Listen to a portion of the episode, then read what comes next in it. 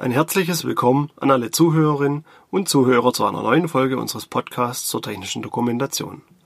Mein Name ist Florian Schmieder und ich bin bei der GFT Akademie verantwortlich für den Bereich der technischen Dokumentation. Wie in der letzten Folge angekündigt, befinden wir uns im Endspurt des CE-Kennzeichnungsprozesses. Heute schauen wir uns die abschließenden Schritte an und welche weiteren Pflichten ein Hersteller noch hat. Und wie immer gilt, sollten Sie Rückfragen haben, schreiben Sie sie in die Kommentare. Und falls Ihnen diese Folge gefallen hat, lassen Sie uns ein Abo da. Wir freuen uns über jegliche Rückmeldung. Nachdem wir nun die Betriebsanleitung für unsere CE-Kennzeichnung erstellt haben, sind wir noch nicht ganz fertig mit dem Thema technische Dokumentation. Denn vermutlich haben wir neben unserer eigenen Dokumentation noch eine große Menge an Zuliefererdokumentation. Je nachdem, wie viele Teile Sie zukaufen, kann diese Zuliefererdokumentation mehrere Ordner oder ganze Kartons an Dokumenten umfassen. Also einen großen Haufen an Papier. Doch was macht man mit diesen ganzen Unterlagen? Nun, zuerst sollten Sie diese ganzen Dokumente sichten, prüfen und sortieren. Denn wenn Sie zum Beispiel einen Sensor mehrfach verbaut haben, haben Sie auch dessen Dokumentation seitens des Herstellers mehrfach erhalten. Diese Dubletten können Sie ruhigen Gewissens aussortieren und entsorgen.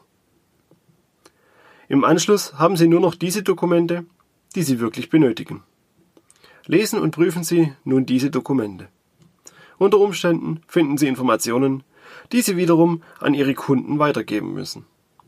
Meist sind dies Wartungsarbeiten oder die Kontrolle von Sicherheitsfunktionen, die auch Ihr Kunde mit, dem, mit Ihrem Produkt durchführen muss.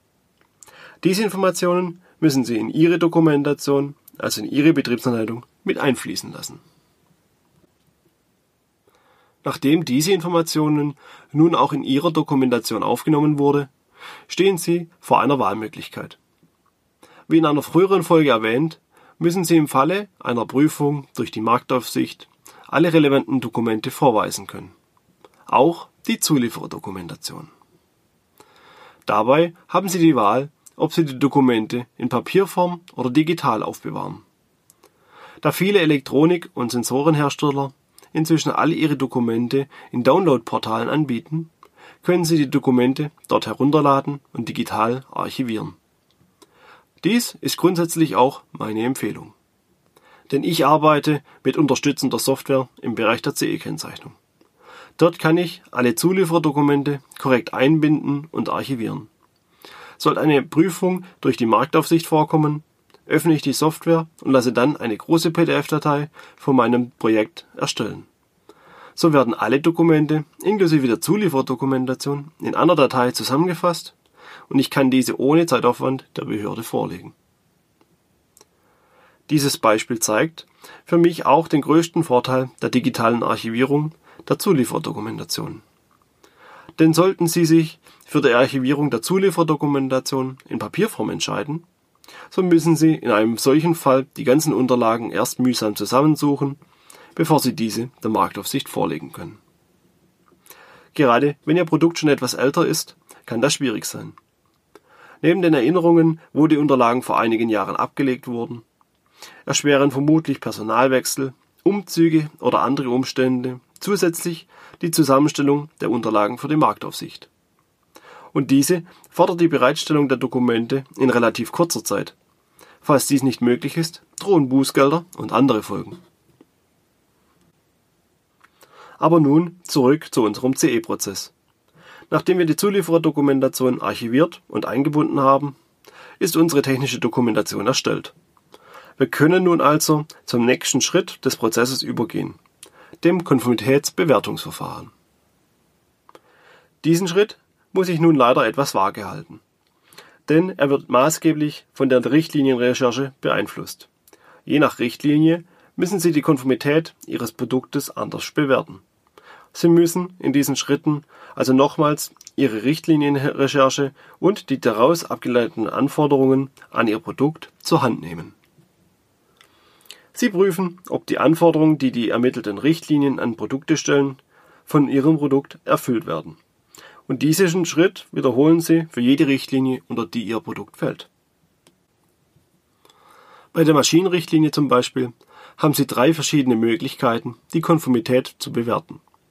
Diese Möglichkeiten sind die interne Fertigungskontrolle, eine Baumusterprüfung oder eine Einzelprüfung. Sie können dabei aber selten frei wählen, welche der drei Möglichkeiten Sie anwenden, da dies meist von Ihrem Produkt abhängig ist. Der Unterschied der drei Möglichkeiten ist übrigens, inwieweit Sie selbstständig die Konformität bewerten können.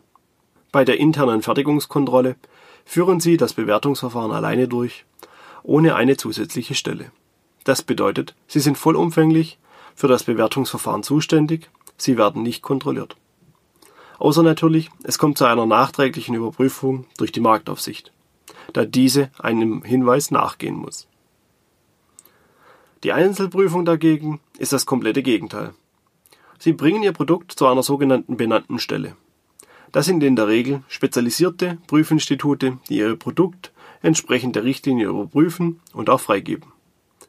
Wie der Name schon sagt, ist es eine Einzelprüfung. Es wird also immer nur ein einzelnes Produkt überprüft und freigegeben. Der Mittelweg ist die Baumusterprüfung. Hier wird ein Produkt stellvertretend für eine Serie seitens eines Prüfinstituts überprüft und dadurch die gesamte Serie freigegeben. Auf diese Art und Weise führen Sie nun die jeweiligen Konformitätsbewertungsverfahren der einzelnen Richtlinien für Ihr Produkt aus. Es gibt jedoch dabei eine Ausnahme. Die Niederspannungsrichtlinie wird von der Maschinenrichtlinie abgedeckt. Dadurch muss bei einer Maschine nie ein Konformitätsbewertungsverfahren für die Niederspannungsrichtlinie durchgeführt werden. Nachdem der Hersteller nun die Konformitätsbewertung durchgeführt und entsprechend dokumentiert hat, geht es nun an die Konformitätserklärung. Diese darf nach dem durchgeführten Konformitätsbewertung erstellt werden. Aber selbstverständlich nur, wenn alle Anforderungen der Richtlinie an das Produkt erfüllt sind die Konformitätserklärung wird vom Hersteller erstellt und auch unterschrieben. Bevor wir mit der Konformitätserklärung und deren Inhalte beginnen, möchte ich noch auf etwas hinweisen. Bis vor einiger Zeit musste man theoretisch für jede Richtlinie, die erfüllt wurde, eine separate Konformitätserklärung erstellen und unterschreiben. Sprich, wenn ein Produkt unter drei CE-Richtlinien gefallen ist, musste der Hersteller drei Konformitätserklärungen verfassen und auch unterschreiben. Inzwischen ist es jedoch so, dass diese zu einer EG-Konformitätserklärung zusammengefasst werden dürfen. Somit muss der Hersteller nur noch ein Dokument erstellen und unterzeichnen. Häufig bekommen wir außerdem die Frage gestellt, ob eine Konformitätserklärung dem Produkt beilegen muss. Diese Frage möchte ich ebenfalls gleich beantworten. Es kommt dabei auf die Richtlinie an. Einige Richtlinien, wie die Maschinenrichtlinie, fordern dass die Konformitätserklärung dem Produkt beigelegt wird. Dies ist übrigens eine einfache Kontrolle für die Marktüberwachung, denn sollte die Erklärung nicht beiliegen, kann dies einfach überprüft und zu schwerwiegenden Folgen führen. Andere Richtlinien fordern nichts in dieser Richtung. Hier genügt es, wenn Sie die Konformitätserklärung bei sich im Unternehmen aufbewahren. Und da wir außerdem auch sehr häufig gefragt werden, ob denn jede Konformitätserklärung unterschrieben werden muss, auch hierzu gleich die Antwort. Ja, jede Konfidenz-Erklärung muss unterschrieben werden. Jedoch genügt es bei Serienprodukten, eine Kopie der unterschriebenen Konfidenz-Erklärung beizulegen. Die Verwendung und den Einsatz von digitalen Unterschriften bewerte ich übrigens als grenzwertig. Jemandem eine digitale Version seiner Unterschrift für Konformitätserklärungen zu überlassen, kann schnell schiefgehen. Denn mit dieser Unterschrift können auch andere Dinge getan werden. Kommen wir nun aber zu den Inhalten der Konformitätserklärung. Auch diese unterscheiden sich je nach Richtlinie. Auch hier muss also innerhalb der Richtlinie recherchiert werden, was alles auf dem Dokument angegeben werden muss. Häufig sind dies jedoch meist ähnliche Inhalte, die ich daher kurz aufzählen möchte. Zunächst wird immer aufgeführt, für welche Richtlinie die Konformitätserklärung ausgestellt wird. Werden mehrere Richtlinien erfüllt, müssen alle Richtlinien aufgeführt werden. Eine andere wichtige Angabe sind Informationen zum Hersteller. Hier wird die komplette Firmenbezeichnung und Adresse angegeben, damit eine Marktaufsicht eine Adresse hat, an die sie sich wenden kann. Auch wird so dargestellt, wer diese Konformitätserklärung und das Produkt in Verkehr bringt bzw. in Verkehr gebracht hat. Auch müssen Angaben zum Produkt gemacht werden. Hierzu gehören Produktbezeichnung, Handelsbezeichnung, Modellbezeichnungen, Typennummern, Seriennummern und alle anderen Angaben, damit ein Produkt identifiziert werden kann. Hinzu kommen Informationen zu den angewendeten Normen. Hierbei sind die harmonisierten Normen von großer Bedeutung, da diese die sogenannte Konformitätsvermutung mit den Richtlinien auslösen. Diese sollten Sie also auf jeden Fall aufführen. Ob Sie weitere internationale oder nationale Normen aufführen müssen, hängt wiederum von der Richtlinie ab und auch, ob Sie dies möchten. Denn in einigen Fällen ist die Angabe aller angewendeten Normen unter Umständen auch mit der Preisgabe des technischen Know-hows verbunden. Und man möchte ja nicht immer alle Informationen auch an den Wettbewerb weitergeben. Meine Empfehlung bei der Angabe der Normen ist, dass Sie nur die Normen angeben, die gefordert sind und die eine Wirkung haben. Geben Sie also unbedingt die harmonisierten Normen an. Andere Normen können aufgrund von Platzmangel selten angegeben werden und können daher auch meines Erachtens entfallen. Vorausgesetzt, sie müssen nicht genannt werden. Das hat meiner Meinung nach auch den Vorteil, dass die Konformitätserklärung aufgeräumt und nicht überfrachtet wirkt. Nach all diesen Angaben kommen wir nun zu den wichtigsten. Den Angaben zum Ort, dem Datum und der Unterschrift des Unterzeichners. Denn Konformitätserklärungen sind nur mit einer Unterschrift gültig. Unterschreiben dürfen die Konformitätserklärungen alle zeichnungsbefugten Personen eines Unternehmens. Meist sind dies daher Geschäftsführer, Entwicklungsleiter oder andere Führungskräfte. Die Angabe des Datums ist wichtig, um zu sehen, wann das Produkt auf den Markt gebracht wurde. Gleichzeitig zeigt das Datum an, wann das Produkt zuletzt überprüft wurde. Das ist ein wichtiger Rückschluss. Dieses Datum sollte nie älter als zwei Jahre sein. Denn aufgrund der Produktbeobachtungspflicht muss der Hersteller sein Produkt dauerhaft beobachten und weiterentwickeln. Liegt das Datum weit in der Vergangenheit, lässt sich vermuten, dass diese Pflicht vernachlässigt wird. Es gibt übrigens weitere solche Ansatzpunkte, an denen ein Profi erkennen kann, wie sehr sich ein Hersteller mit der CE-Kennzeichnung beschäftigt. Neben dem Datum und den allgemeinen Inhalten der Konformitätserklärung gibt es weitere Ansatzpunkte. So kann man übrigens auch Zuliefererdokumentation schnell auf deren Qualität überprüfen. Neben einem alten Datum sind falsch zitierte Normen oder veraltete Normen ein häufiger Mangel, den wir auf Konformitätserklärungen finden denn oft werden die Erklärungen im Unternehmen nur kopiert, anstatt sich richtig damit auseinanderzusetzen. Dadurch gibt es häufig veraltete Normen in den Erklärungen. Das lässt sich auch einfach überprüfen, indem man die Norm beispielsweise beim Beutverlag eingibt und sucht. Findet man die Norm, kann man schnell prüfen, ob sie noch gültig ist. Findet man keine Norm, hat der Verfasser die Norm falsch zitiert. Beides sind Faktoren, nach denen ich im Anschluss die Dokumentation gründlicher überprüfe, da sie eine mangelhafte CE-Kennzeichnung belegen. Falls Sie sich nun fragen, wie man Normen richtig zitiert, indem man die komplette Normungsgremien, also zum Beispiel DIN EN ISO, die komplette Normennummer und den korrekten Namen inklusive Jahreszahl angibt. Um das Ganze zu verdeutlichen, ein Beispiel aus dem vergangenen Jahr. Ein Kunde hat mir eine Konformitätserklärung zugesendet. Beim Produkt handelte es sich um eine Maschine. In der Konformitätserklärung war die Norm DIN EN 12100 aufgelistet. Jeder, der sich im Maschinenbau auskennt, weiß, dass der Kunde vermutlich die DIN EN ISO 12100 Sicherheit von Maschinen damit gemeint hat. Jedoch gibt es auch die von ihm angegebene Norm. Die Norm DIN EN 12100 hat den Titel Kunststoffrohrleitungssysteme, Armaturen aus Polyethylen er zitiert also eine Norm und bestätigt deren Einhaltung, obwohl sie gar nicht auf sein Produkt anwendbar war. Hinzu kamen weitere veraltete Normen und Richtlinien und auch die Bezeichnung von nicht harmonisierten Normen als harmonisierte Normen. Alles in allem also eine sehr schlechte Konformitätserklärung, die vermutlich aufgrund der Fehler auch eine Überprüfung seitens der Marktaufsicht auslösen könnte und allein diese Formfehler genügen bereits für ein Bußgeld von einigen tausend Euro. Andere, sagen wir mal beliebte Fehler, sind eben erwähnte veraltete Normen oder Richtlinien. Oder wenn ein Hersteller eine Konformität bescheinigt, die er gar nicht darf. Beispielsweise wird häufig die Konformität der Maschinenrichtlinie und die Konformität der Niederspannungsrichtlinie gleichzeitig bescheinigt. Aber das ist unzulässig, denn die Maschinenrichtlinie und die Niederspannungsrichtlinie schließen sich gegenseitig aus. Man kann also gar nicht zu beiden Richtlinien konform sein. Richtigerweise kann man als Hersteller nach Maschinenrichtlinie aber natürlich die Schutzziele der Niederspannungsrichtlinie erfüllen, wie es in der Richtlinie steht. Und das kann man so auch auf der Konformitätserklärung angeben. Das hört sich vermutlich für einige nach Wortglauberei an. Aber es ist eine wichtige Unterscheidung. Wir sprechen hier von schwerwiegenden Mängeln bei der CE-Kennzeichnung.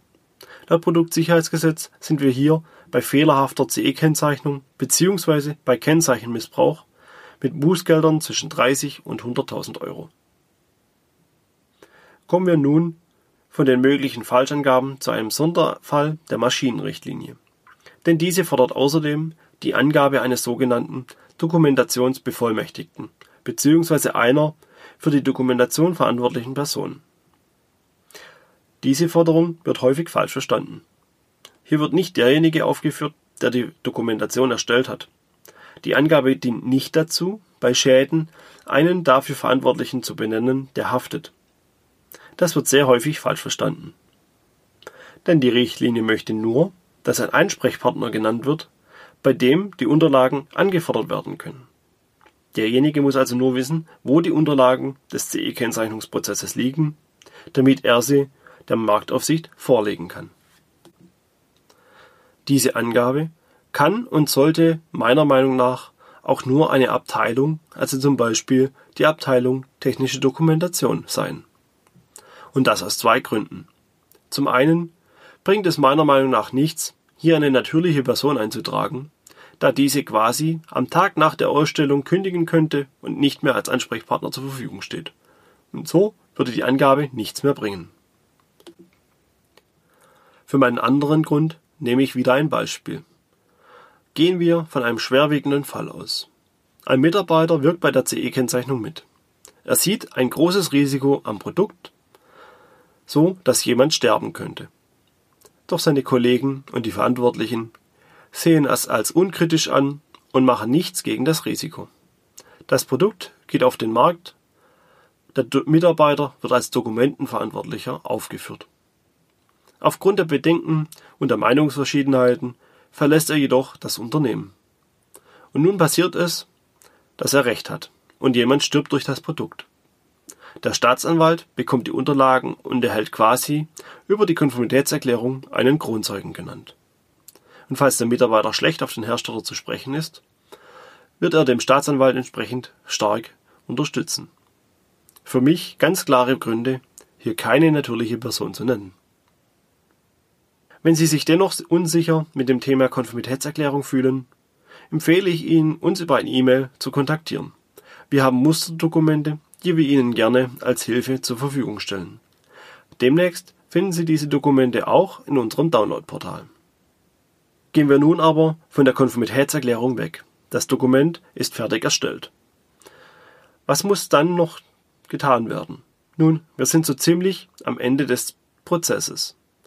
Sobald alles sauber dokumentiert ist, muss nur noch das CE-Zeichen entsprechend der Richtlinien am Produkt angebracht werden. Das Zeichen muss dabei gut erkennbar, dauerhaft und in der vorgeschriebenen Größe am Produkt angebracht werden. Sofern Sie die Bewertung durch eine benannte Stelle durchführen lassen haben, müssen Sie auch die Kennnummer dieser Stelle angeben. Und nun ist der Prozess der CE-Kennzeichnung vorerst abgeschlossen. Vorerst deshalb, weil es noch einen weiteren indirekten Schritt gibt. Diesen habe ich auch bereits öfters genannt. Die Produktbeobachtungspflicht. Nun muss der Hersteller das Produkt beobachten und bei neu entdeckten Risiken Nachprüfungen, Nachbesserungen oder neue Zertifizierungen für das Produkt veranlassen. Denn auch Normen und Richtlinien ändern sich und können neue Anforderungen an das Produkt stellen. Und dann muss das Produkt bzw. die CE-Kennzeichnung angepasst werden. Und erst danach, also wenn das Produkt bereits mehrere Jahre nicht mehr produziert wurde und die Lebenszeit des letzten Produktes abgelaufen ist, endet die CE-Kennzeichnung. Und jetzt sind wir damit auch am Ende dieser Folge und dieser Reihe. Ich hoffe, Ihnen haben diese Folge und die komplette Reihe gefallen. Falls ja, lassen Sie uns doch gerne ein Abo da. Sollten Sie Fragen zum Prozess der CE-Kennzeichnung haben, unterstützen wir Sie gerne. Wir freuen uns über jede Rückmeldung. Ich bedanke mich fürs Zuhören. Bis zum nächsten Mal.